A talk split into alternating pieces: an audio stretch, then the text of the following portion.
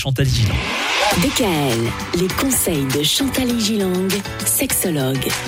Mécanisme et psychologie de l'érection, telle est la thématique que l'on aborde cette semaine avec vous, Chantal. Les quatre phases de l'érection aujourd'hui, ça commence par quoi? Ça commence par un mot qu'il faut que vous connaissiez qui s'appelle la flacidité avec deux C. Ah.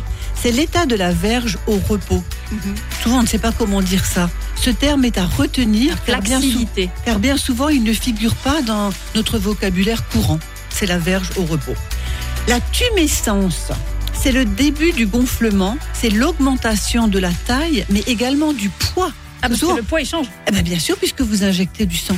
Ah, mais je veux pas penser à ça. Voilà. Et oui. Et c'est aussi la phase de l'excitation, là, à ce moment-là, qui est nécessaire, tant sur le plan physiologique que psychologique. Parce que lors de cette phase de tumescence, il peut y avoir, avoir un blocage psychologique. Ah, d'accord.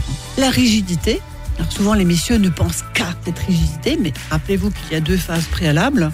C'est la phase de l'érection aboutie. Sa durée est très variable.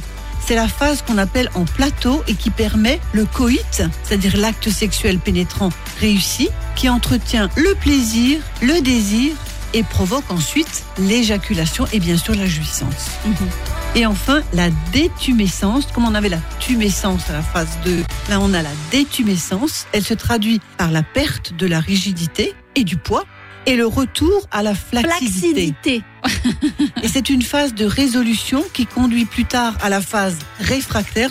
C'est une phase que je n'ai pas vraiment mise en cinquième position. La phase réfractaire, c'est lorsque tout est fini, pendant laquelle une nouvelle érection n'est pas possible car il n'y a plus de désir. Demain, on, on parlera un peu d'anatomie, on va s'intéresser au mécanisme en lui-même de l'érection. À demain. DKL. Retrouvez l'ensemble des conseils de DKL sur notre site internet et l'ensemble des plateformes de podcast.